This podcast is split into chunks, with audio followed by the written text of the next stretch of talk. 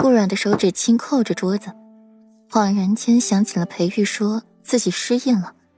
他对自己要回去西岐的事没有半点惊讶，倒是十分好脾气的、耐心的和自己说话。而且，顾软闭了闭眼，最近脑子里老是浮现一些画面，都让自己身临其境，仿佛自己亲身经历过一样。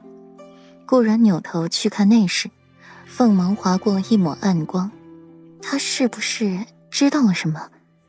不只是知道。自己现在可能不是真的顾软，也知道自己从头到尾都不是真的顾软。顾软倒吸了一口凉气，那一瞬间，竟有些惧怕和裴玉同处一间屋子，迫切的想逃，反应激烈的站起，却不小心把桌子给弄翻了，菜肴碟碗碎了一地。冉冉，你怎么了？裴玉听到了声音，急出了声：“我没事。”顾然心不在焉的唤来了温婉他们，将这里收拾好，才眼神游离的进屋。看到那张光风霁月的容颜时，脸颊莫名发烫，心也急速跳起，脸颊桃红。顾然慌乱的移开目光，脚步匆忙：“我去沐浴了。”慌乱的落下了一句给裴玉，转身就去了进室，转身关好门，被倚靠在了门上。手捂着心口的位置，脸上的潮红显而易见，心跳跳得极快。顾软不安的皱起了眉，素手拍拍脸颊，让自己清醒一些。明明之前看裴玉的时候，这感觉没那么强烈啊，怎么今天反应这么大？顾然走去了池边，看着池中的倒影，原本是自己，可后来居然慢慢转变成了裴玉的模样。脑子一个机灵，一巴掌打下去，人影散了，水波动荡更大了，心也愈发的不平静了。脑子里突然冒出来这么一句话：当你见到一个人的时候，会忍不住脸红发热，心跳加快，这是一个开始喜欢上别人的征兆。顾软摇摇头，不可能，他一定是受了这具身子的影响，不可能，不可能。他怎么可能喜欢裴玉呢？那么一个厚颜无耻的无耻之徒，他瞎了眼了才会喜欢裴玉？也不可能。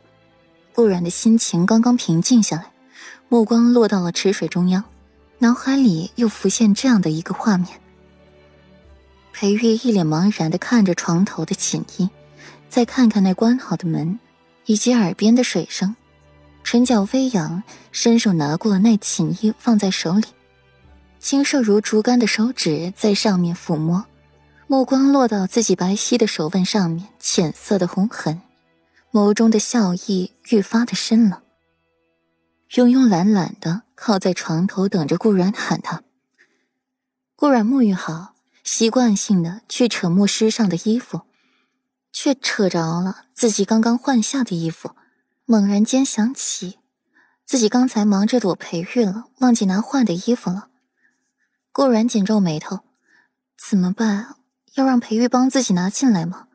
还是要喊桔梗他们？顾然还在纠结，裴玉已经出声替他解决了这个麻烦。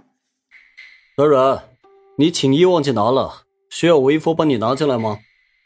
裴玉轻轻扬扬的声音透过门传进了顾然的耳朵里，犹如天籁。需要，快点拿进来。这和自己要求，和裴玉主动拿。就是两个效果了。裴玉一袭的白色软袍，手中拿着顾软换洗的衣服，打开门站在岸上，看到顾软脸色潮红，一脸媚态的模样，眸光暗了暗。软软，想不想和为夫来一次鸳鸯戏水啊？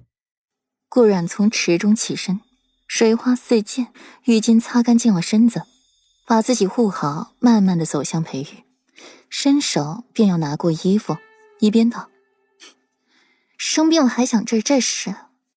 不是。”裴玉的意思简洁明了：“生病了，为父也能伺候好软软。”我有事。顾软的唇角一抽，衣服没拿到，反被裴玉拽进了怀里。裴玉嗓音沙哑：“软软，让为夫替你更衣好不好？”